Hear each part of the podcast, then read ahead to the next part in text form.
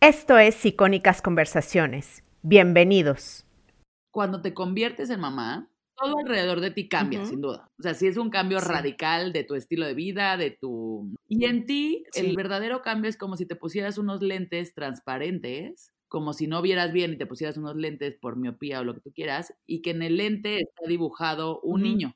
Entonces, todo lo ves como era antes de que tuvieras un hijo, nada más que esta figura de este niño siempre va primero siempre va a ser lo primero que ves. Y entonces ves a tu pareja, pero primero ves a tu hijo. Ves a tu trabajo, pero primero ves a tu hijo. Ves un atardecer, pero primero ves a tu hijo. Esa es mi sensación con lo que es tener hijos.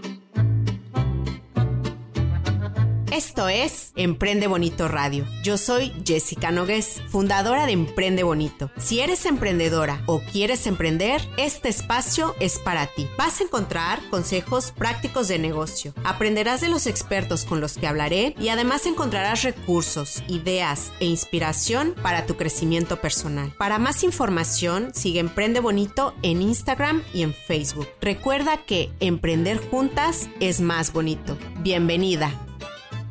¿Cuál es tu juguete favorito? El guachi. ¿Y en español cómo se dice? En coche. Nada te prepara para ser mamá. En mi caso, había leído blogs, libros, había hablado con amigas que ya eran mamás. Pensaba que más o menos estaba lista. Y luego llegó mi primer hijo y seis meses después me mudé de país y me encontré en Luxemburgo siendo mamá primeriza, lejos de mi familia, sin amigos, con un bebé prematuro, con un esposo súper dedicado a su trabajo y la verdad es que me sentí muy sola, o sea, me sentí aislada y me volqué en dos cosas para maternar. La primera fue eh, mi amor y mi instinto maternal. Decidí escuchar mi corazón, mi cuerpo, mis emociones. Y la segunda cosa fueron los libros. Entonces, me leí una gran cantidad de libros, eh, libros de lactancia, de psicología infantil, de neurociencia, método Montessori, etc. Y así fue como poco a poco fui entendiendo mejor esto de ser mamá. No es que ahorita lo entienda, pero bueno, lo entiendo un poco mejor.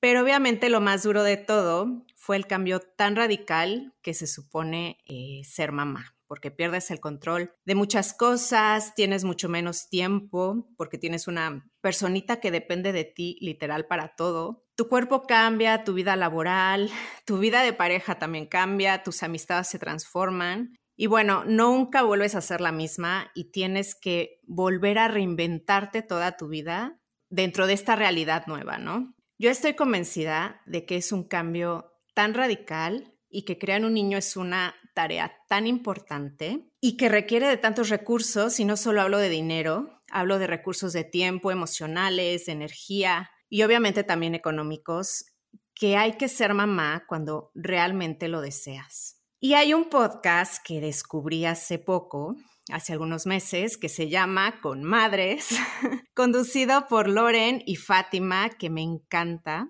Se los recomiendo muchísimo a las que están a punto de ser mamás o a las que ya son mamás porque es como estar en una plática entre mamás, con conversaciones que son divertidas, relajadas, te cuentan la realidad de ser mamá sin juzgar y la verdad es que tienen expertos muy buenos en diversos temas. Y es por eso que decidí hacer un episodio con una de las hosts, Así que tengo conmigo a Loren. Ella es mamá bloguera en Mamá No Sabe y también tiene este podcast de que les estoy hablando, que es maravilloso, y es mamá de dos niños pequeños. Con ella voy a hablar de cómo te cambia la vida cuando eres mamá. Así que si eres mamá, quédate porque la vas a pasar muy bien, te vas a identificar muchísimo con todo lo que vamos a decir. Y si no eres mamá, también te la vas a pasar súper bien porque quizá te contemos cosas que es bueno que sepas y que las tomes en cuenta si es que en tu radar está esto de ser madre en algún punto de tu vida. Muchísimas gracias, Loren, por estar aquí, de verdad. Te agradezco tu tiempo. Estoy segura que la vamos a pasar muy bien hablando de maternidad.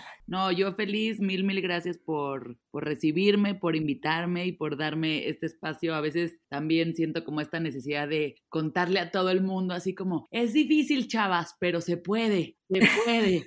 Entonces, entre más plataformas haya y entre más episodios haya sobre este tema y que un poco, y lo platicábamos ahorita fuera del aire, pero también que se vayan mezclando estos temas de cómo emprender, pero ser mamá, pero trabajar, o sea, sí es importante que todo vaya en la misma conversación, porque si empezamos a verlo separado, ahí es cuando empiezan los problemas y las frustraciones, ¿no? Es como, está padrísimo el libro de maternidad que te dice, date el tiempo, duerme cuando duerme tu bebé. Dices, güey, si, funciona los primeros tres meses que estoy en mi casa, pero luego regreso a trabajar y no es como que me pueda dormir cuando duerme mi bebé. O sea, claro. Entonces creo que me encanta que, que, abras estos espacios y que se empiecen a mezclar justamente este, los dos mundos, pues porque así es la verdad, la realidad y creo que parte de, de lo que hemos tratado de hacer en el podcast, Fátima y yo, y yo en mi plataforma también, y me parece que ella también en la suya, digo, ya, ya luego este, hablas con ella y que te dé su versión, no voy a hablar por ella tampoco. Lo que queremos hacer es, o sea, un poco como decir, pues la neta, yo no tengo ni idea de lo que estoy haciendo el 99% de las veces,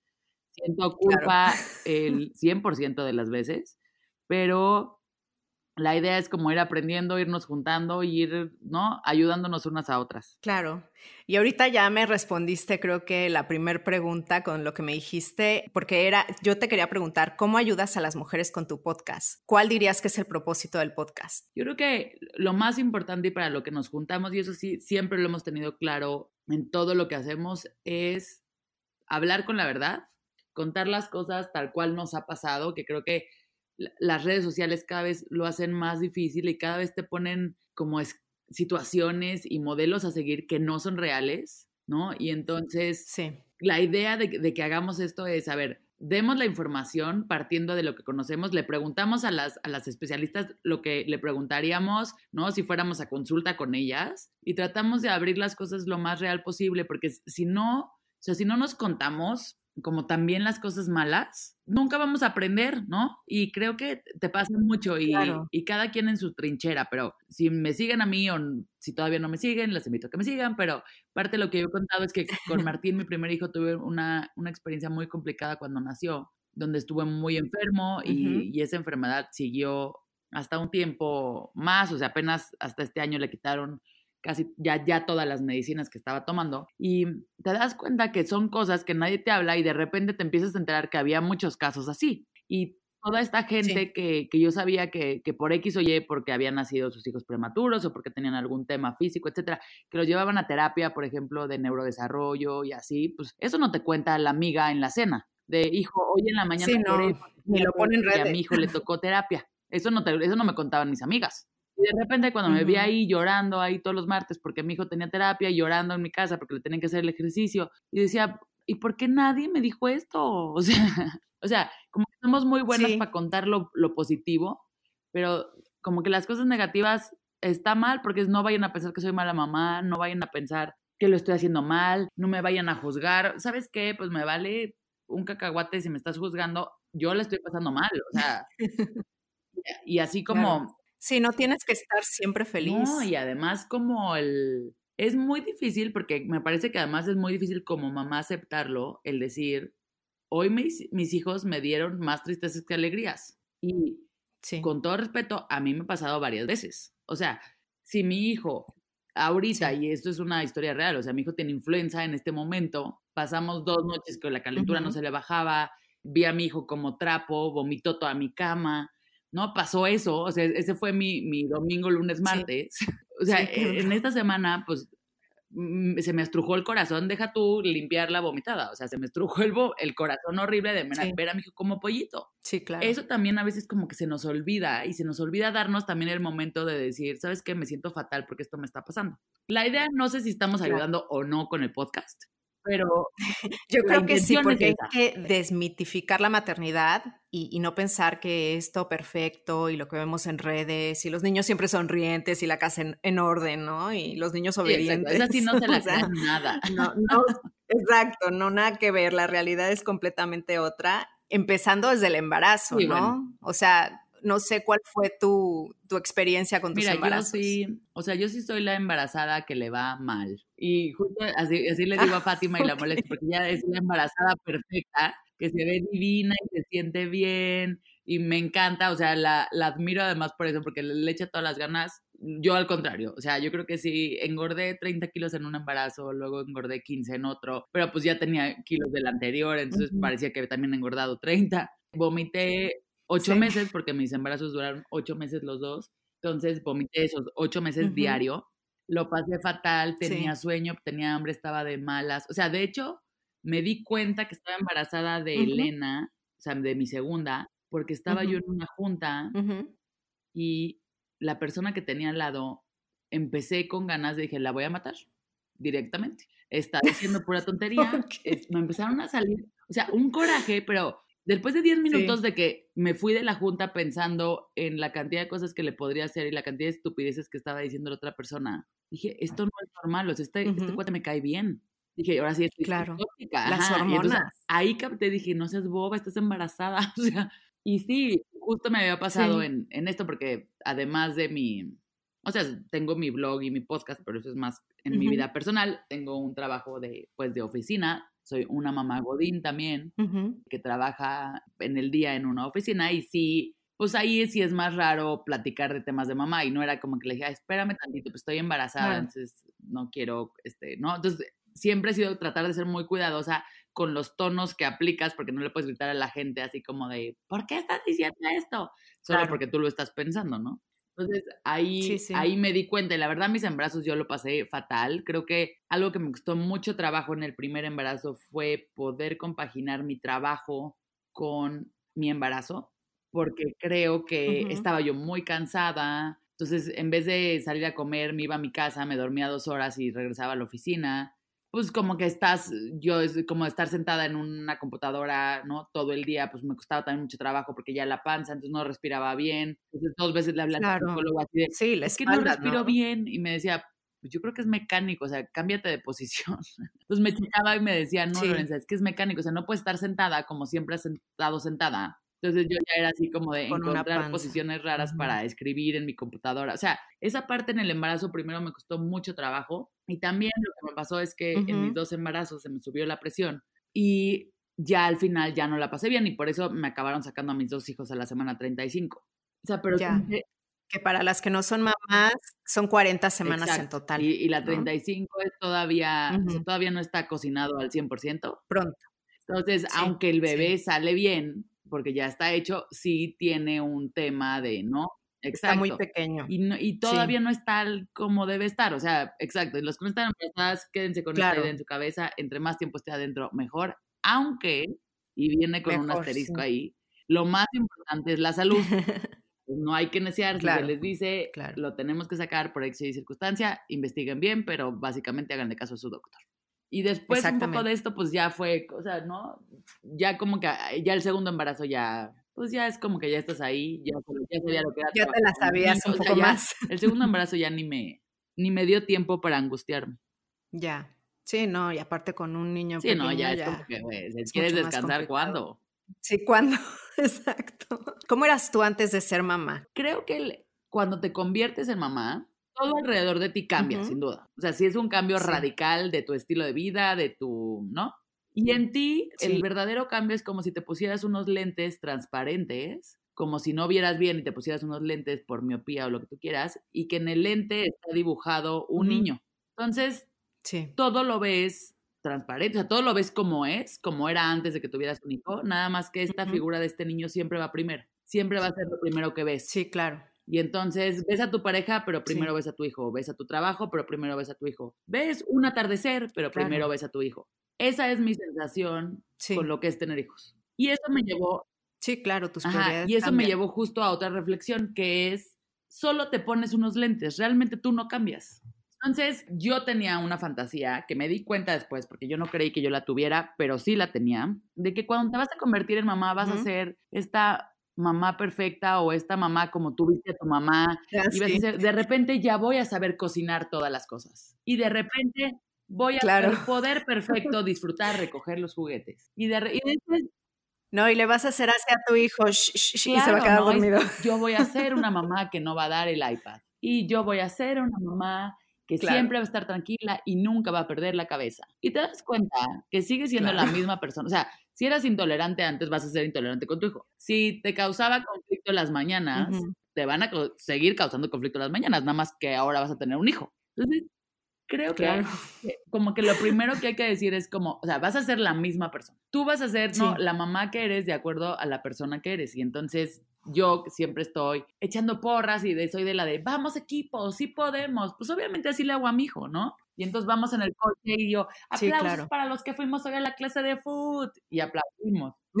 Así como en las mañanas soy una persona muy complicada y durante muchísimo tiempo yo era de que si me podía levantar a las 3 de la tarde, me levantaría a las 3 de la tarde todos los días y hoy me levanto 5 y media, 6, ¿no? Porque mis hijos son muy tempraneros. Sí.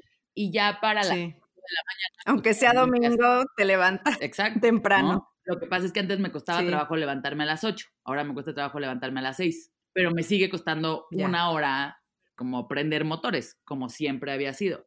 Y también creo que algo que pasa, y eso las invito a todas las que están pensando en tener hijos o no, sobre todo tratando de, de machar la vida profesional con la vida de, de mamá, justo escuchaba a otra amiga el otro día, ¿no? Que, ella trabaja muchísimo y nos preguntaba, definan tener hijos. Y se voltea a otra y le dice, mira, la, respuesta es muy sencilla. Si quieres tener hijos, tenlos. Si no quieres tener hijos, no los tengas. Y creo que esa es la pregunta. No los tengas por Exacto. Cuando uno quiere, lo va a poder hacer. Y parte, me parece que, lo que nos cuesta trabajo de, adaptarnos a ser mamás y en, este cambio de vida, tiene que ver con resistirnos al cambio yo creo que, donde puedes trabajar mucho más allá de todo es en tu resistencia al cambio y por qué te estás resistiendo al cambio. Sí soy una persona que se fija mucho en, el resto y en los comportamientos porque me da mucha curiosidad, ¿no? Me da mucha curiosidad cuando ves una mamá que es completamente diferente a ti y dices, ah, mira, qué curioso le hace ella.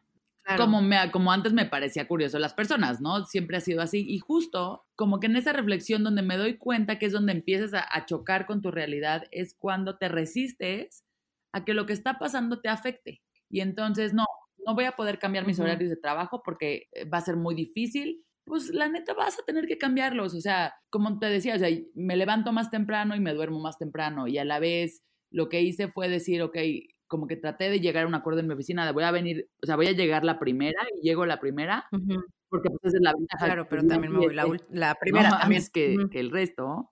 Y decir, me voy en la tarde, estoy con mis hijos y eh, me echo lo que, o sea, lo que trabajaba en la tarde, ahora lo trabajo en la noche. Y a veces vuelvo a mi oficina y los dejo dormidos y regreso a mi oficina y me echo dos horas súper efectivas. O a veces trabajo desde mi casa y entonces, bueno, entonces, pues cambié también ¿no? Un poquito mis horarios para ajustarlo, cambié el siempre estar disponible y estar, estoy pegada al celular, eso sí es una realidad. No sé cómo eso va a afectar después A, mis hijos, pero... Claro, pero es tu forma exacto, como el trade-off que haces, o sea, es decir, ok, me voy a ir porque quiero llevarlo a la clase de food, pues tengo que estar pegada al celular y decir, voy a estar disponible siempre. Tengo que contestar algún correo. y a la vez eso me hizo también, pues tengo una nana que me ayuda y muchas veces lo que gano es lo que le pago a la nana. O sea, ya sabes, o sea, como que literalmente pago para, para compensar. Pero también es que estoy muy consciente que si en un momento me hablan y me dicen tienes que venir a una junta a las 5 de la tarde y es clase de food, pues ni modo, o sea, voy a la junta.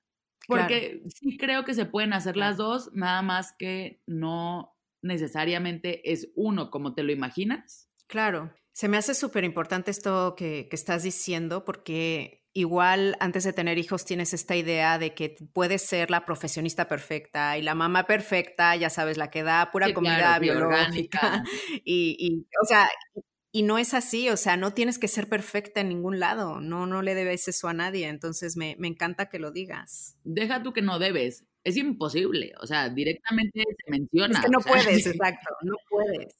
Sí, o sea, no puedes ser la esposa perfecta, la profesionista perfecta, la mamá perfecta, la amiga perfecta, la hija, o sea, no. En mi cabeza se promedia. Entonces el otro día pedí permiso para no ir a la junta que tenía porque era el festival de mi hija y entonces fui al festival, pero pues me sentí pésimo con mi chamba. Entonces dije, bueno, pues en la chamba reprobé hoy, pero pues de mm. mamá me saqué nueve porque fui al festival y grité y le eché porras, ¿no? Y a la vez me comí una torta de pavo, entonces pues en la dieta para mí tengo cinco. ¿No? Entonces vas promediando y dices, sí, no, si al no. sales en seis, pues ya lo hiciste. ¿no? Ya pasaste al día siguiente, otro día y otra oportunidad para sacarte el 10. ¿Vas a llegar al 10? Nunca. Claro. Pero tampoco es como que llegues al 10 y entonces baje alguien del cielo, un ángel, te dé siete medallas, siete millones de dólares y diga felicidades. O sea, claro, y te pongo una estrellita. tampoco es como que eso va a ser la diferencia. Eso es lo que creo que, o sea, me parece que es muy respetable que haya banderas que como padre cada quien se tome y entonces si eres de, pues, yo solo le voy a dar a mi hijo cosas naturales, y esa es tu bandera, no, pues vas. Sí. Si tu bandera es Sí. voy a hacer a mis hijos Sí. seguros y no los voy a este, fomentar en el deporte y un estilo de vida activo, pues va. Claro. Lo, lo que creo que Sí, no, vas. o sea, donde perdemos mucho el, el tino y donde, y eso nos abre otro tema en la conversación, que es lo mucho que nos llegamos a juzgar unas a otras como mujeres y como mamás. Ah, sí. Oye, ¿no te pasó? A mí me pasaba un poco más con el primero. Ya cuando tuve el segundo, ya yo dejé de juzgar a todas las mamás y al contrario, o sea, mi admiración por ellas Claro. creció. Yo, O sea, ya con el segundo me di cuenta de, de- de que no. O sea, de verdad, cada mamá hace lo que puede. yo eh, en el embarazo, yo era de las que siempre, ya sabes, de que llegaban embarazadas y, y de, ay, me duele la espalda, no me puedo sentar. Y decía, güey, están embarazadas, tampoco es como que algo les pasó, ¿no? O sea, bueno, Sí, desde el día 3 que me embaracé, dije, claro. o sea, brindo un aplauso de pie a todas las manches. mujeres embarazadas de este planeta que lo han logrado porque Claro. yo siento que me quiero Sí, morir. sí. O sea, y a partir de ahí sí, no, yo me callé de sueño, Sí, así no, literal. pero de, de irme al baño así, echar agua en la cara y regresar a la junta y o sea, rezar a que no me fuera yo a quedar dormida. Pero Sí, justo creo que eso, o sea, parte de, de- de lo que nos hace juzgarnos unas a otras tiene que ver con esa necesidad propia de buscar alcanzar el imposible. Como yo me exijo tanto a mí para ser perfecta, en el momento que alguien al lado mío no la veo con esa exigencia o no la veo preocupada por eso, automáticamente la juzgo, porque ahí es donde empezamos a juzgar. O sea, cuando, por ejemplo, para mí es importante Sí. que mis niños puedan estar en un ambiente, o sea, social, social me refiero con personas, no en fiestas, o sea, sino con personas, con personas externas y que se puedan adaptar y que, ¿no? Que los pueda yo dejar con alguien más, que no sean niños que tengas, este, ¿no? Sí. O sea, que entiendan muy bien, por ejemplo, que si van a ir a un museo, que en el museo no se grita, que en el museo no se corre, que es un museo y hay que respetarlo. Para mí eso es un Sí, valor. claro. Entonces, cuando ves a Sí, alguien que, sí. que no le importa ese valor, automáticamente Ya, no sí, que están ahí los niños corriendo y... y lo, y lo juzgas no porque tú creas, estoy, o sea, yo siento que, que, que el insight es que lo juzgas porque te hace dudar si lo que tú estás haciendo es lo correcto. Entonces, Ya, es como, pues Ya, ya. yo veo que a esta persona le vale madres y que no pasa nada si los niños corren en el museo. ¿Será que yo estoy mal? Pero como no podemos Ya. hacer esa reflexión, porque es imposible, automáticamente es, Sí. ay, esta mamá de veras, estos niños, ¿cómo le hacen? Entonces, yo creo que, que sí, que lo primero que tenemos que hacer, este, ¿no? Como mamás es que nos deje de importar el niño de al lado. Me parece muy complicado. no sí, o sea, no, sí. no, siempre lo hago.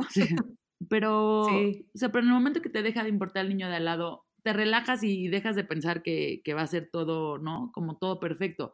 Y eso pasa mucho también, ¿qué es lo que pasa con las redes sociales? O sea, si veo al niño de la blogger que sigo, que caminó a los nueve meses y Ujú. habló al año dos, ¿no? Y al año Sí. ocho ya partía él solito Claro. sus zanahorias y se las comía en pedazos enteros porque baby led.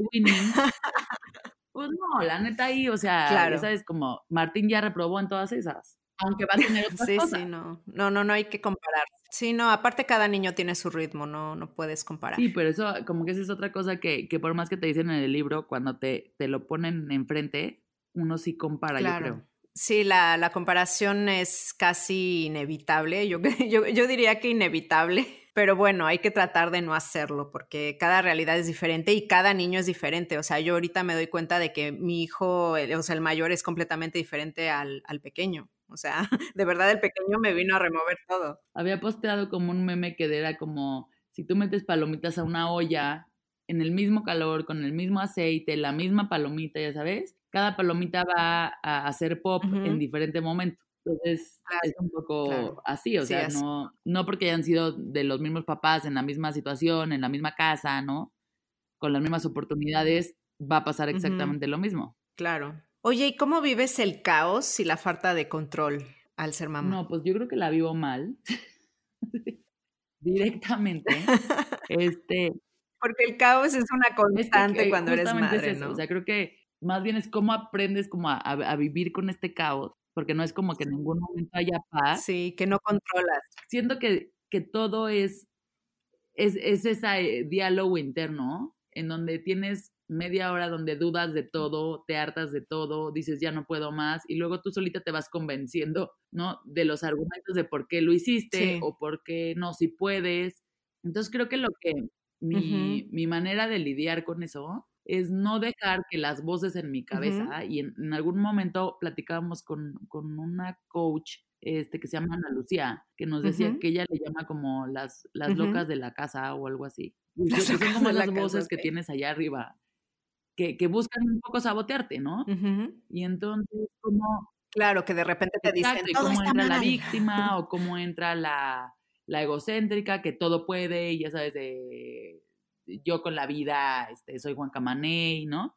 Entonces, tratar de no de, que esas locas de la casa no entren a, a, ponerte. Y entonces un poco cuando empiezas a decir, es que claro, pero pobre de mí, yo no puedo con todo. antes de que esa voz se externe y vaya yo a gritarle a alguien, como que me, trato de contener y decir, ok, a ver, ¿por qué estás pensando esto? Este, ¿Es real que estás sintiendo esto o solo tiene que ver con la circunstancia? También identifico, por ejemplo, que para mí la hora como entre seis y siete me cuesta muchísimo trabajo a mí. Deja tú a los niños que también están insoportables. O sea, no sé, ajá, yo a mí esa hora me cuesta mucho trabajo porque ya me empiezo a cansar mucho y entonces me vuelvo bien intolerante.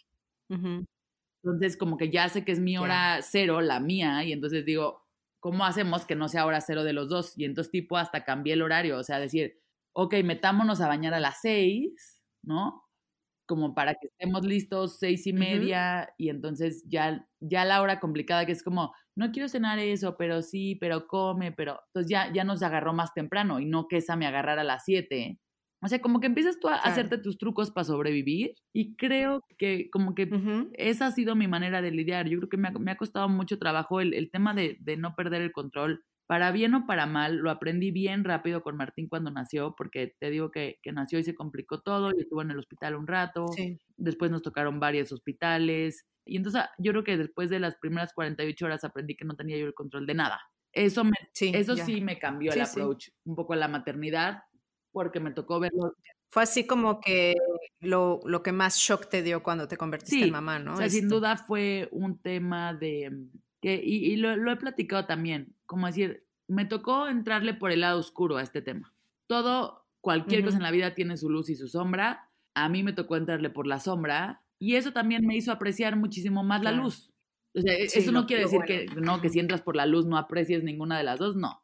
Pero sí lo que me hizo fue que cuando la primera vez que cargué a mi hijo, después de 15 días de haber nacido, ¿no? Pues lloré tres horas de la dicha que sentía de haber podido cargar a mi hijo y cuando me lo llevé a mi casa. Claro, porque no, había. Eh, o sea, estuve dos días viéndolo, diciendo qué afortunada soy que mi hijo sí llegó a mi casa.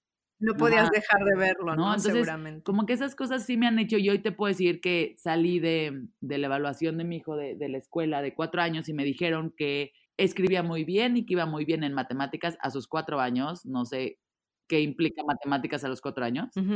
Pero, no sé, pero salimos y, me volví con mi esposo y llevábamos un café los dos en la mano y nos dijimos, hay que brindar por esto. Brindamos, nos dimos un abrazo y dijimos, qué suerte tuvimos de hoy estar aquí. Porque ya habíamos tenido una conversación con el neurólogo donde nos había dicho que a lo mejor Martín iba a tener problemas para aprender, como y a los tres o cuatro años iba a ver eso.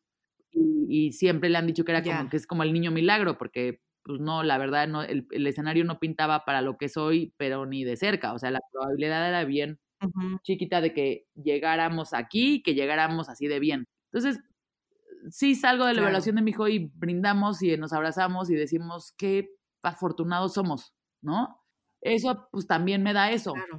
Y eso también me... Sí, Lo que pasó, pues también me da esos momentos y hoy me siento bien afortunada con la vida y eso sí me cambió. O sea, irónicamente sí me hizo trabajar mejor. Llego a mi trabajo contenta de estar aquí, contenta de ganar dinero este, y, de, y de tener la oportunidad también de descansar, a veces de ser mamá, porque, o sea, porque es pesado. Claro. Sí, sí, emocionalmente y mentalmente, no solamente físicamente. O sea, Sí, sí, yo lo entiendo. Yo, yo, por ejemplo, hay mamás que me dicen, ¿cómo le haces para tener tu proyecto de Emprende Bonito y ser mamá? Y, y yo muchas veces respondo, es que si no tuviera el proyecto de Emprende Bonito, yo mm, ya me hubiera vuelto loca. O sea, yo, yo no puedo ser mamá y esposa solamente porque mentalmente yo necesito hacer algo diferente, ¿sabes? O sea, cada mujer es diferente y yo necesitaba esto, o sea, yo necesitaba hacer algo que, que, fuera mío, solo mío y que no involucrara ni a mis hijos ni a mi esposo y que, y que fuera de, de, de mi cabeza sí, y de creo mi que creación. Es la clave. Sí, claro. Dime, por favor, ¿cómo lidias tú con el cansancio este que, que me estás contando? O sea, ¿cómo, ¿cómo, lidias con, no sé, igual tienes falta de, de, sueño porque cuando eres mamá no duermes como antes? O sea, ¿cómo lidias con el cansancio? ¿Pides ayuda? ¿Cómo este, le haces? Mira, mi primera respuesta sería, este, con fármacos, no. no. Llorando en el año Exacto. Con Red no, Bull. O sea, yo creo que hay como muchos componentes distintos. El cansancio físico, o sea, primero quiero, o sea, quiero aclarar uh -huh. que no soy la persona de la que tomen consejos sobre este tema. No soy yo, pero les voy a contar lo que me pasa a mí. en un tema físico, claro. creo que cosas que ayudan, que no hago, pero que ayudan, obviamente es el ejercicio y uh -huh. comer bien. No lo hago. Claro. No tengo tiempo para hacer ejercicio. Bueno, seguramente sí tendría tiempo, pero esa hora que, uh -huh. que podría utilizar de 10 a 11 de la noche, la neta prefiero usarla viendo Netflix. Lo que sí hice... Ya, sí, no. Yo a esa hora ya también esto sí, no, y no... Lo único que me falta no es hacer nada, la o sea, lloro. Pero hay gente, sí conozco muchas o sea, uh -huh. amigas mías que dicen, prefiero ir de 4 a 5 de la mañana al gimnasio, no me importa, pero yo lo necesito porque si no, ¿no? Que eso también me parece, bueno, admirable y válido y... Sí. Este, Claro, entonces, claro. como que creo que eso es una parte clave. Si algo cambié este año es eh, que empecé a desayunar mejor. Eso creo que me cambió la diferencia, o sea, me, me, hizo la diferencia como en mi día. Eso van a decir que soy como de, o sea, de abuelita es ese consejo, pero, pero sí, sí me cambió porque además traía yo, o sea, me ha costado mucho trabajo bajar todos los kilos que subí en mis embarazos, porque además tengo un tema como de hormonas que no están tan bien y bla, bla, bla. Y creo que el, desayunar mejor sí hizo la diferencia, me dio mucho más energía. También comer en mis horas, aunque fuera mal, pero en mis horas, porque me había echado, yo creo que desde que nació Martín, con un tema de que como en mi hora de la comida era, o sea, o prefería quedarme trabajando hasta las cuatro y media para poder mirar a las cuatro y media, pues no comía. Pues llegaba a mi casa a las cinco. Ajá, y morías de hambre a comer, pues Ujú. me comía algo porque decía, pues no voy a comer ahorita, entonces tipo me comía, no sé, un pedazo de queso, lo que me encontrara ahí, y en la noche obviamente quería comerme, ¿no? A la vaca entera y a sus primos.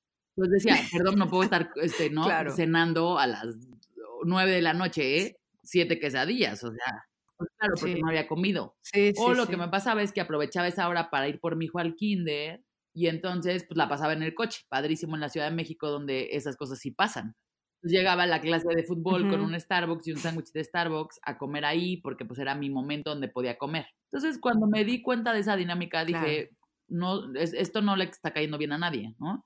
Y entonces sí, dije, Sí, sí. prefiero, o sea, no me importa comer una hamburguesa de McDonald's diario mientras sea a las 2 de la tarde, porque eso va a hacer que no llegue a las Ujú. 8 de la noche queriendo comerme siete hamburguesas de McDonald's. Muriendo de hambre. Y entonces, como que ese Claro. tema de los hábitos creo que es básico. Otra vez, repito, no soy la persona porque no creo cumplirlo a diario, pero eso me enfoqué.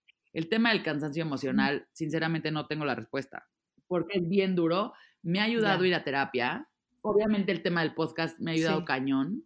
La parte de, Claro. de tener algo propio, creo que eso es clave y justo, este, y creo que el tener algo pro- propio, de repente pensamos que tiene que generar dinero y no necesariamente.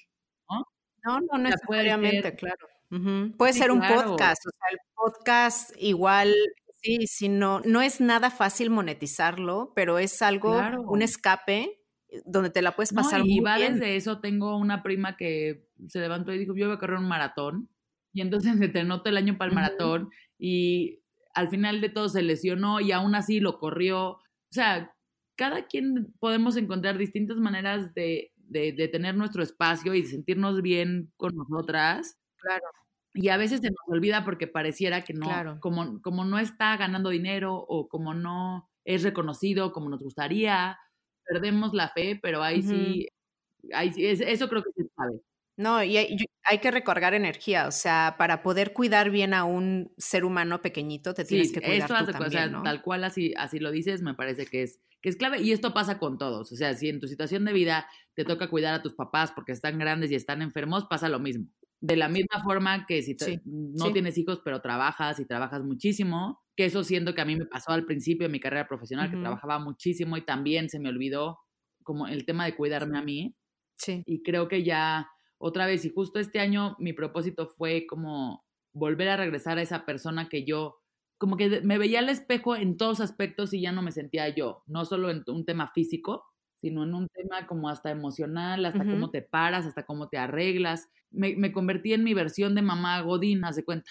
Y dije, no quiero ser esta persona, o sea, no es ni... Y dije, entonces literalmente fue como, pues me voy a arreglar el pelo diferente, le voy a echar un poquito más de rímel en las mañanas a mis ojitos, voy a ver qué, qué cambios tengo que hacer en mi vida como para, te digo, desayunar mejor, tener más energía, etcétera. Y decir, pues lo más importante es sentirse bien y cómo cambia.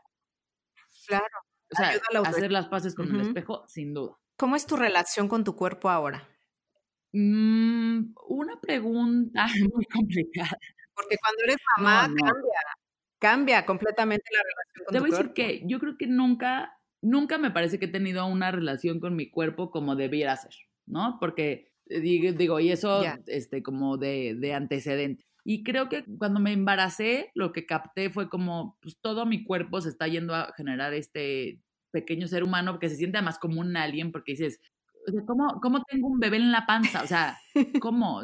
sigo, yo sigo pensando que es de, o sea, de magia Harry Potter, de cómo se hace un bebé allá adentro. Sí, es una sensación rara, Y, mm, y en algún momento como que sentí que mi cuerpo había pasado a un segundo plano porque yo estaba aquí como para, ¿no? Para ser un bebé y, y enfocarme en eso. Y creo que, que mi relación con mi cuerpo fue más bien un tema como de relación conmigo en general. O sea, como que el cuerpo era lo que estaba allá afuera pero era de verme al espejo todo, desde la actitud, pero cómo te peinas, pero, y es decir, me ha costado muchísimo, yo creo que podría decir que hasta este año, ya después, o sea, Elena está por cumplir dos, creo que hasta ahorita estoy otra vez diciendo, va, esa es la Lorenza que, que va a ser, ¿no? Mis siguientes cinco años, en mi cabeza, es, ¿a qué le estoy apostando cuando cumpla 40? Hoy tengo 36. Y claro. Exacto. ¿Cómo quiero llegar a mis 40? Porque siento que, que siempre, es algo que siempre me he preguntado y me pregunté cómo quiero llegar a mis 20, cómo quiero llegar a mis 25, cómo quiero llegar a mis 30. Y no tanto en una situación de vida, sino como persona. Y, traigo ahorita mucho el tema de cómo quiero llegar a mis 40. Entonces tengo cuatro años para llegar ahí. Que voy a llegar con un cuerpo de este, Bella Hadid. No lo creo. ¿Cuál es? Ya no pasó. Ya. Pero sí, sí quiero llegar sintiéndome bien, o sea, sintiendo, viéndome al espejo diciendo, sí, esa es la Lorenza, Lorenza de 40, ¿no? Fregona. Me gusto, sí, claro. No, y sentirte, o sea, no solamente verte bien por fuera, o sea, sentirte bien, ¿no? Fuerte, y con te voy A decir, y no, quiero ser como materialista y todo, pero hasta, hasta con la bolsa que quieres traer. Porque es como también a veces se nos va y te sientes hasta mal de cómo me voy a gastar esto. Y también digo, a ver, oye, trabajo mucho. O sea, justo ahorita mi hijo tiene una obsesión con el fútbol y entonces quiere traer la camisa del Real Madrid puesta todo el día, ¿no? Y entonces tiene dos uniformes del Real Madrid. Y otra vez le digo a mi esposo, que no le podemos regalar otra porque, o sea, sale vestido más caro que nosotros. O sea, su camisa vale más que la mía. ¿no? ¿En, qué momento Este, eso pasó? Eso es un valor y entonces dices, no, pues, o sea, aparte de este verte en el espejo es, ¿y cómo me quiero vestir? Este, ¿Qué bolsa quiero traer en la mano? ¿Qué zapatos quiero traer? A ver, si quieres traer, ¿no? Tus eh, tenis y estar en yoga pants con una sudadera fregona, yo soy fan, yo podría estar en este, ropa deportiva diario. yo también. Pero que sean los tenis que yo quiero. Súper cómoda. No los de hace 10 años que están rotos, porque fíjate que le compré a mi hijo la, la camisa del Real Madrid y entonces mis tenis, aunque tengan hoyitos, no importa. Sí, yo por ejemplo en la ropa no le invierto tanto, la verdad, pero por ejemplo en un bolso se me hace una mejor inversión porque es un bolso que voy, puedo usar diario durante mucho tiempo. Exacto. Sí, bueno, es que yo no invierto tanto, o sea, yo no, no paso de cierto límite, pero por ejemplo, como... en, el, lo que tú le quieras poner. O sea, creo que no es, no es tanto como de la marca, sino creo que uno va cambiando y vas cambiando también de marca conforme crece. Se prorrate al bolso, o sea, si lo usas diario. Porque exacto, yo también soy de la que la bolsa la uso diario un año. Ya luego cuando está bien la cambio. Exacto, pero tiene que ser un bolso bonito que te guste y de buena calidad. porque si no... Oye, ¿y cómo cambió? Bueno, no sé si quieras contarme esto, pero tu relación de pareja ¿Cómo cambió y, cómo le haces ahora para cultivarla, para, para seguir siendo un equipo? Mm, pues cambia mucho. Me parece que... Cambia mucho y sí, no, te lo pregunto porque, porque perdón, perdón eh, que te interrumpa, pero eh, te lo pregunto porque realmente yo creo que muchas parejas que no tienen hijos no se dan cuenta de o, no visualizan que, que realmente cambia toda la dinámica. O sea, cambia completamente y, que, y que ya no tienes ni siquiera el tiempo quizá de, irte a cenar. O sea, lo tienes que super. Entonces no, no, no vuelve a ser lo mismo. Si, están en pareja y dicen, hay que tener un hijo porque yo creo que es el siguiente paso. Digo, no estamos tan bien ahorita, pero, pero pues a lo mejor con el hijo, bueno, o sea, es el error número uno que puedes cometer en toda la vida de la historia.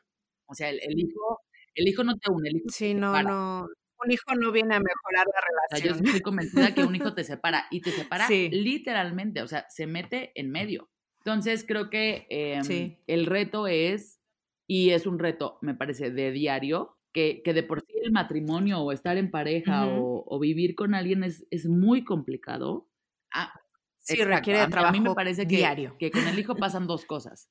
La primera es que todas estas cosas de tu pareja que eran de él o de ella, que tú dejabas pasar porque pues realmente no, no eran, o sea, no, no se metían contigo, salen a la luz y de una manera distinta. Pongo un ejemplo.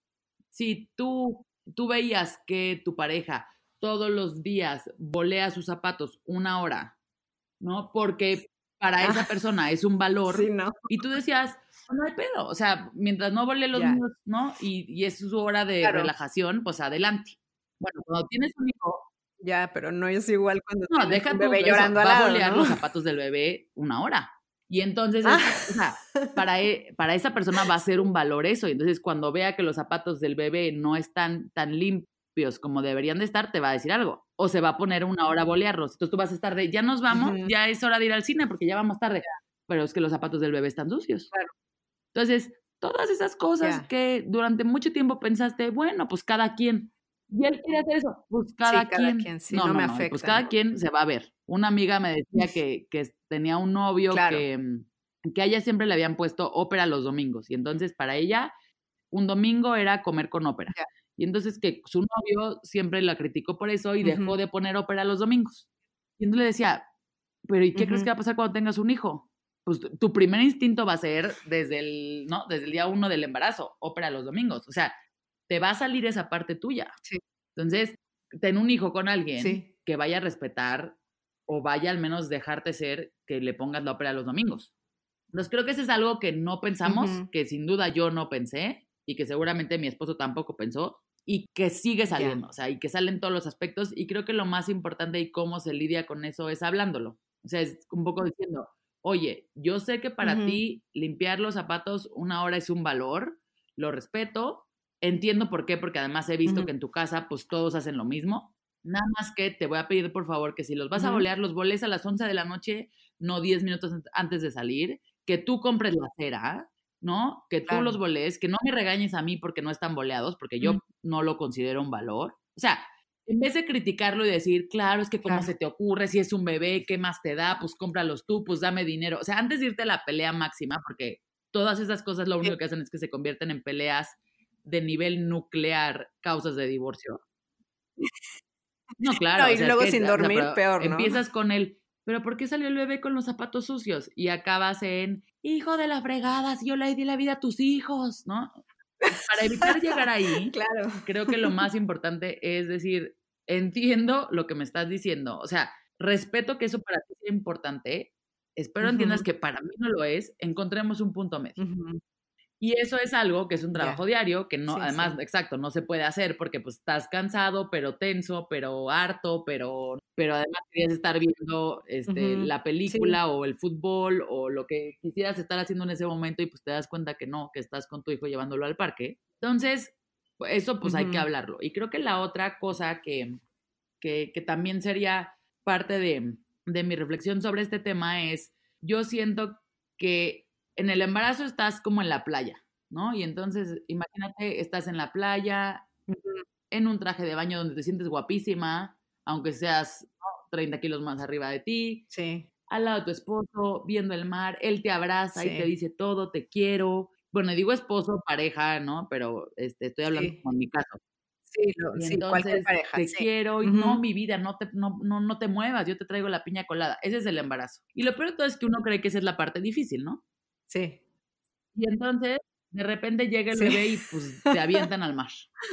Y estás en el mar y Claro. llega ola y te revuelca, una ola y te revuelca, una ola y te revuelca. Sí, no te recuperas de, la, de la ola y llega Es otra, ¿no? Literalmente, y cada ola te va separando más de tu pareja, te va separando más de tu pareja, hasta que llega un punto que, como si estuvieras en el mar, y si han estado así, les ha pasado que de repente ves a tu amigo Así. así de, o al hermano, o al primo de, vente por acá, acércate porque Así ya te me lejos. fuiste".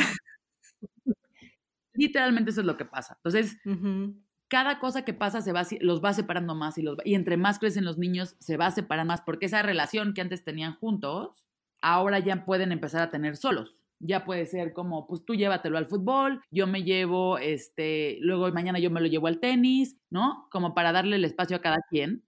Entonces, Sí. lo que creo que he aprendido es Sí. como, llega la ola y lo primero que tienes que hacer después de la ola es buscar a tu pareja, darle la mano y agarrar la siguiente ola juntos.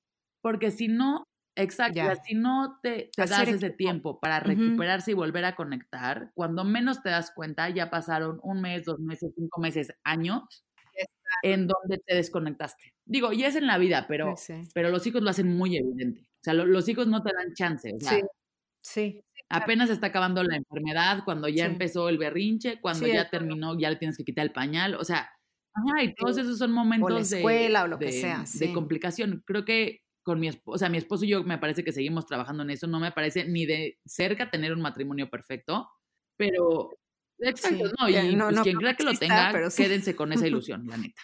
No dejen que yo ni nadie se los quite, quédense con la ilusión que su matrimonio es perfecto, que la vida les enseñe después, pero, pero sí, sí creo que es como parte de, o sea, sí es un esfuerzo diario de, de conectar y encuentren una manera como de tener un date. Sí, diario. Yo siempre digo para, no, no se imaginen el date, vamos a ir a cenar al restaurante francés porque a quién se le antoja después de no haber dormido, haber trabajado, haber limpiado pañales, ponerse guapo para ir al restaurante francés y pagar una cuentota. La date para mí es Sí. juntos ver una película en Netflix, juntos, no cada quien lo que quiera ver, en el celular, ¿no? Comiendo palomitas pizza, en la ¿no? casa. O algo así. Porque eso se me antoja, pero también Ya. pensemos, claro, o sea, veamos eso también como una cita, o sea, no, digo, hay que salir también y así, pero... Sí, sí. Sí, no tiene que ser como antes. Puede ser que si se les antoja a los dos, pues sí hagan una cita como antes, pero bueno, también esos pequeños breaks que tú dices Sí, en porque casa luego, de forma más empezamos. sencilla también. Claro, pero porque tú tienes quien te ayude, pero yo, pobre de mí, que mira a qué hora, con quién dejo a los niños, si mi suegra no me ayuda y mi mamá menos. O sea, ya sabes, nos encanta tirarnos ahí al piso a decir cómo yo soy una madre mártir. Entonces, dejen de ser madres mártires, siéntense a ver la televisión juntos. No tienen ni que hablar, pero abrácense y háganse piojito todos los días y ya. Sí, es un momento de conexión. Sí, de 10, 15 minutos. Aunque sea o sea, chiquito, ¿no? Diario. Sí. Oye, ¿y cómo, cómo le haces con los comentarios no pedidos? o sea, ¿tú cómo Mm, reaccionas? Mira, te voy a decir, la verdad tengo un... Me parece afortunado que en el 90% de los casos se me resbalan. De quien sí no se me resbalan es de mi mamá. Y eso, Ok, o sea, que tu mamá te comente sobre tu crianza te sí, y te digo, afecta, lo, ¿no? lo digo Te- te públicamente porque se lo he dicho a ella en reiteradas ocasiones, pero sí, sí tengo una capacidad de que si me dicen algo, como personas externas, lo primero que hago es Se pensar quién me lo está diciendo y por qué me lo está diciendo. Y soy una persona que sí tiende a dar el beneficio de la duda. O sea, así como creo que hay gente que te lo dice por fregar y por mala leche, y esa gente no es que me afecte el comentario, sino más bien me dice, Sí. pues, güey, si me estás tirando mala leche, más bien me alejo de ti. No me voy a clavar en el comentario. Y, de, de otras personas que sí aprecio y que escuchas Ujú. y dices, bueno, sé que me lo estás diciendo porque a ti te educaron así, o me lo estás diciendo porque tienes esta edad, o me lo estás diciendo porque en el fondo de mi Claro. corazón me quieres mucho, pero pues tampoco sabes otra cosa. No, porque su maternidad, por ejemplo, la Sí, vive desde otra realidad Entonces, completamente como distinta, que ¿no? Trato de no comprarme broncas que no son mías. Y entonces, si escucho a la- una amiga diciendo, no, no, es que yo, o sea, me muero antes de que a mis hijos los esté cuidando una nana. Bueno, pues chido. no voy a comprarme ni me voy a poner el saco claro. si yo no pienso que sí es, si a mis hijos durante año y medio antes de que Mm. fueran a la escuela, los dejé con una nana todas las mañanas. O sea, esas cosas las hago así. Con quien me ha costado mucho trabajo es con mi mamá, porque me parece que es una persona en la que confío mucho, en donde además mi mamá fue, bueno, es maestra Montessori, tuvo una escuela, este, no, es, o sea, tiene Ah, ya. eh, como muchos estudios sobre niños. Exacto, entonces Sí, sí estoy segura que sabe más que yo, sin duda, o sea, ¿no? Entonces, entre lidiar con eso, más la expectativa de, de, de como saber que ella lo va a hacer mejor que yo, y que también tiene una personalidad fuerte, sí, sí he tenido que tener varias conversaciones con ellas, como decir, necesito que me des chance a mí de equivocarme, porque si no, no lo voy a poder hacer. Sí, y mi mamá sí, o sea, sí, sí he tenido peleas con ella, sin duda, de decirle, es que, perdón, entiendo que tú lo pienses así, no lo voy a hacer así. Entonces, es más como de, y, y soy Sí. muy clara y marco muy mis límites, y sí soy de las que me dice algo y le contesto, pues qué padre, ma, que cuando tú tuviste hijos, tú pudiste hacer eso. Lo padre ahora que yo tengo mis hijos es que yo decido. Y yo sí soy así de, o sea, se, se lo digo como en un tono de broma, pero soy muy clara en lo que le estoy diciendo y me entiende muy bien también con eso. Y, le- y, y además de todo, me ha ayudado enormemente con mis hijos. O sea, de hecho, en este momento están con ella. Entonces, no, no concibo haber sido mamá sin, sin su apoyo, la neta. Creo que es algo que no, no me imaginé que va a ser así. Ujú. O sea, la verdad yo nunca me había imaginado cómo iba yo a tener hijos y trabajar y hacer mis cosas, pero, pero mi mamá ha sido clave, un pilar en mi casa de, de esa parte y pues sí, también estar muy cerca de alguien pues también te da eso, ¿no? Y entonces sí, siempre le estoy diciendo que donde Claro, manda capitán, no manda la mamá del capitán. O sea, si el capitán soy yo del barco, ¿no? Ya. No es como, pues como yo soy tu mamá y yo voy sobre ti, Sí. entonces tus hijos, no, o sea, son mis reglas y se cumplen, porque si no lo haces así, también creo que confundes Ya. a los niños. Entonces, bueno, pues ese ha sido así, pero mi Sí, consejo claro. es, es ese, es como la vida y la maternidad es suficientemente complicada para comprarnos broncas que no son nuestras y la mayoría de la gente te hace comentarios, Sí, no, no, no Sí, no. tienes que estar tomando en serio todos los comentarios. Mm. No, no, yo, yo también. Yo a mí ya, ahorita yo ya llegué a un nivel en Pero que igual se me resbalan y neta, me da ¿eh? igual. Por salud mental. Sí, me costó, ¿eh? Me costó varios años. Cuando era mamá primeriza, la verdad es que todo, todo me, me tocaba y me movía y cualquier cosa que me decían yo me sentía mal, pero ahorita ya, ya. Ya con dos y un poco más creciditos, ya la verdad es que me da igual. Me gustaría que me contaras ahora tu momento favorito del día con tus hijos. hijo, creo que el, o sea, me es difícil, pero Ujú, O de fin de semana, el momento así que, a ti te Creo encante me- o sea, pasar con de- ellos. Es distinto por las edades en las que están. De Martín, que tiene cuatro, lo que más me gusta hacer con Ujú. él es, o sea, cuando él me platica como su versión de las cosas y es como muy clavado en el fútbol, sí, y en el tenis, Sí, y entonces que te resume y te cuenta el partido y se emociona y entonces te describe el gol y, eh, o sea, es como, me podría quedar escuchándolo hablar, o sea, ¿no? Todas las horas de todo el mundo y de repente ahí te das cuenta que, que eso sí es importante y el resto de, de, de lo que había pasado en la semana, ¿no? Que, que, que era fuera de ahí, no tanto. Y creo que con. Elena lo que más me gusta Sí. es que tiene dos, o sea, como observarla cómo va descubriendo el mundo y la interacción que tiene con Martín y ahorita que ya medio juegan juntos y cómo lo sigue y se platican. Y eso es, o sea, pareciera que, que lo que más me gusta es solo verlos, ya sabes, o sea, ni, ni siquiera que hagamos algo juntos. Sí. No, pero es O sea, es que de verdad yo creo que llega un momento en que ves a tus hijos y sientes admiración y agradecimiento y, y- y amor y todo al mismo tiempo, ¿no? Y, y ese Sí, sí, momento o sea, de que te es, puedes quedar ahí es nada que es más viendo, o sea, nada más viéndolos. Sí, viendo cómo juegan, por ejemplo, ¿no? Sí, sí, no, yo también, o sea, a, a mí me encanta, por ejemplo, le- el cuento de las buenas noches, o sea, es algo que no me puedo saltar y es algo que disfruto muchísimo. Y mm, bueno, ya, ya casi vamos a acabar. me gustaría que me dijeras cuál ha sido el mejor consejo que te han dado con respecto a ser mamá. Eh, está, está complicado. Pero no, yo creo que, te voy a decir varios. Eh, creo que el primero, cuando Sí. Martín este, mm, estaba en todo su tema, mi, una de mis jefas me mandó un libro a mi casa que se llama La maternidad y el encuentro con tu propia sombra, algo así es el título de, de Laura Goodman. Ajá. de Laura Gutman o algo así. Exacto, Sí, ese, o sí, sea, check, o sea, ese entre es un las gran mamás. consejo. No lo acabé de leer, de hecho, porque ya era como, o sea, ya, ya se, se pasaba al tiempo en el que yo estaba viviendo, pero, o sea, pero en, Sí, me eché la mitad y dije, gracias que me lo mandaron a mi vida, cambió mi, mi perspectiva y me hizo entender mucho, muchas cosas de las que me estaban pasando, que otra vez nadie me había contado. Creo que ese es un, un, un grande. El, Claro. Exacto.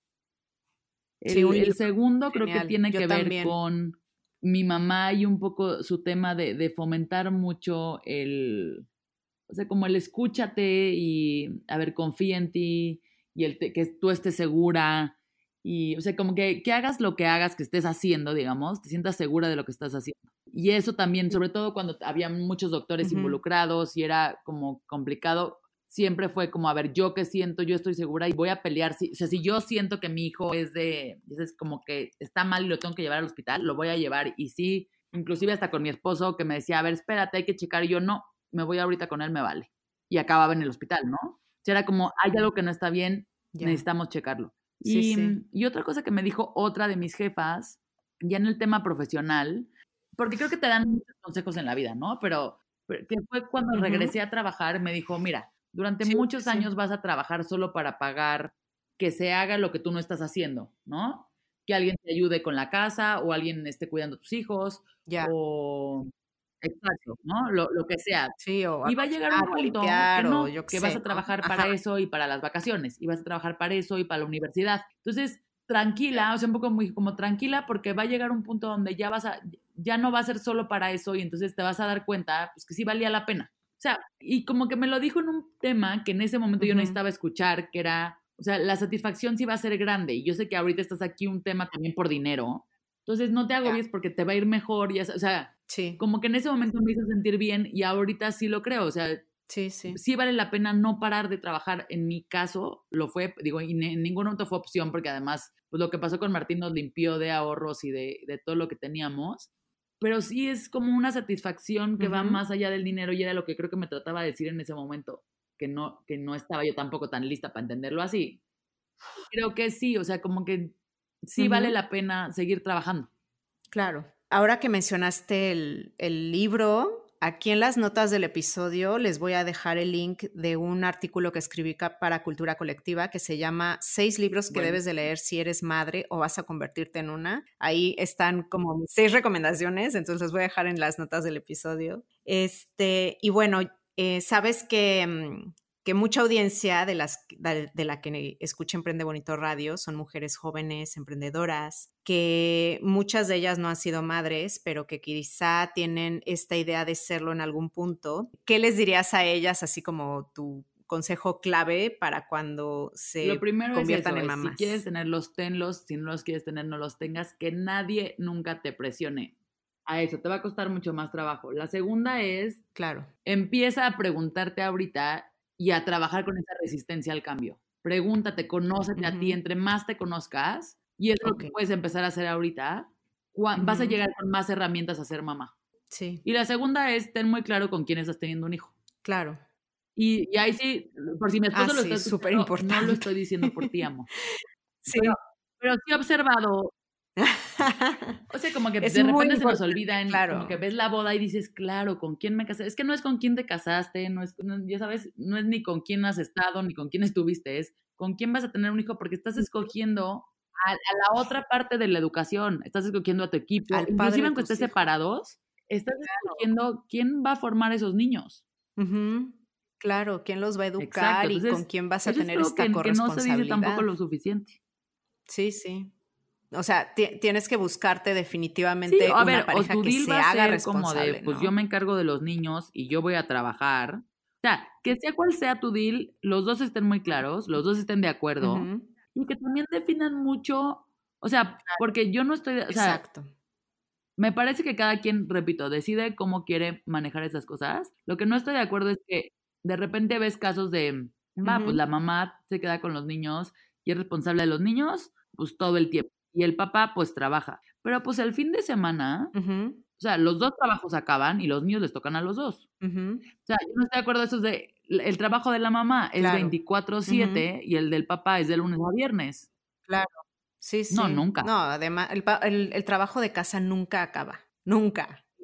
Y además no es pagado y nadie te lo reconoce y muchas veces Sí, sí, sí. la bueno, propia o sea, sociedad te dice, ¿no? Es creo que no esas son de las cosas que ya es como de otro episodio completo, pero sí, o sea, por favor, exacto. Sí, si no, ustedes- ya, si- si, están en sí, casa claro, así, pidan un sueldo, ahorren mucho y quédense. Mi consejo es, reina, na- nada en esta vida tenemos comprado, ni a la casa millonaria, ni al esposo millonario, ni a Sí. nada. O sea, tenemos que, que tener muy claro de la manera que sea que, también lo podemos hacer solas.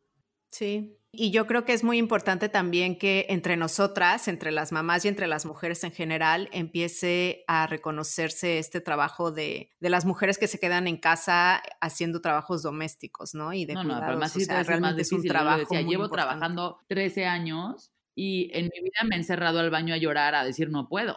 Llevo Ujú. cuatro años siendo mamá y yo creo que lo he hecho 47 veces. Ujú.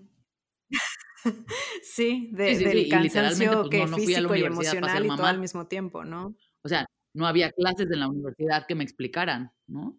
Ya, ya, sí, no nadie te enseña.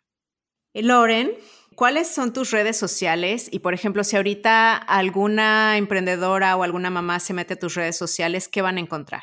Mira, me pueden encontrar co- en arroba mamá no sabe en Instagram y en Facebook, igual mamá no sabe. Y en, tengo un blog y es mamanosabe.com.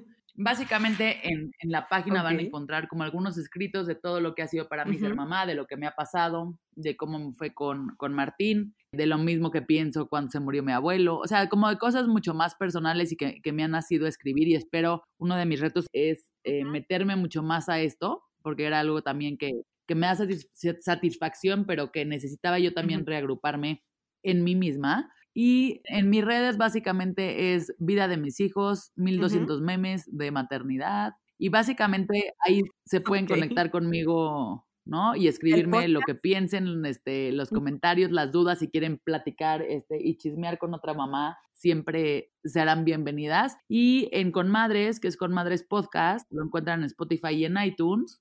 Y ahí estoy con igual en Instagram.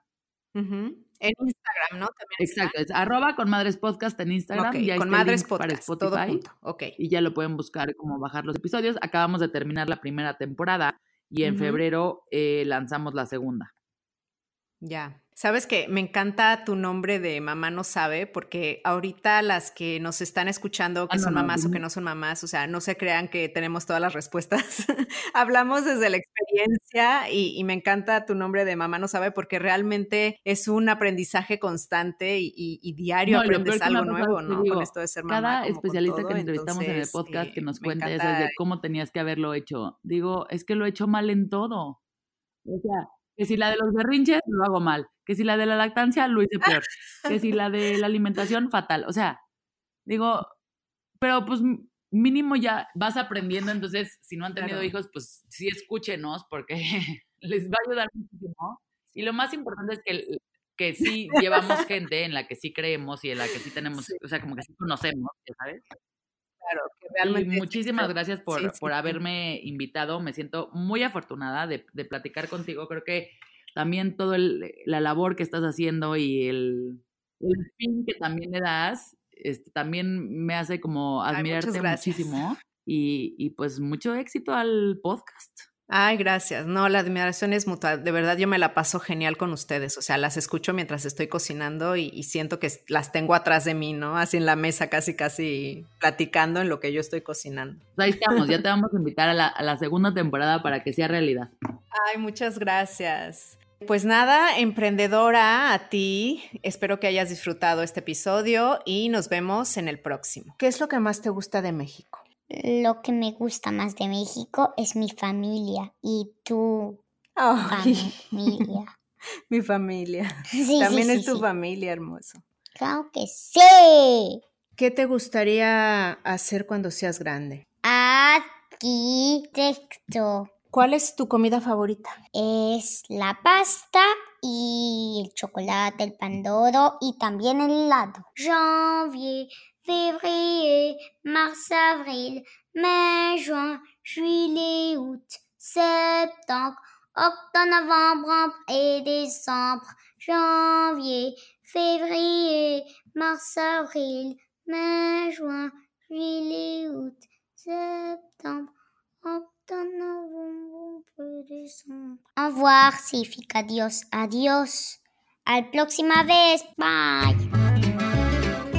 Gracias por escuchar este podcast. Tú me inspiras y lo haces posible. Si te ha gustado, por favor, ayúdame a compartirlo. Suscríbete en Spotify, Apple Podcasts o YouTube para que no te pierdas ninguno de los episodios de Emprende Bonito Radio y me ayudes a la continuidad de este podcast. Muchísimas gracias por estar aquí. Te veo en el siguiente episodio porque emprender juntas es más bonito. Gracias por escuchar icónicas conversaciones en donde exploramos ideas clave y hacks para una vida plena y con propósito. Sapiencia y ciencia para la vida. Asegúrate de no perderte ningún episodio suscribiéndote en tu plataforma de podcast preferida. Para más contenido y actualizaciones, sígueme en mis redes sociales. Me puedes encontrar como Jessica Austria. Hasta la próxima.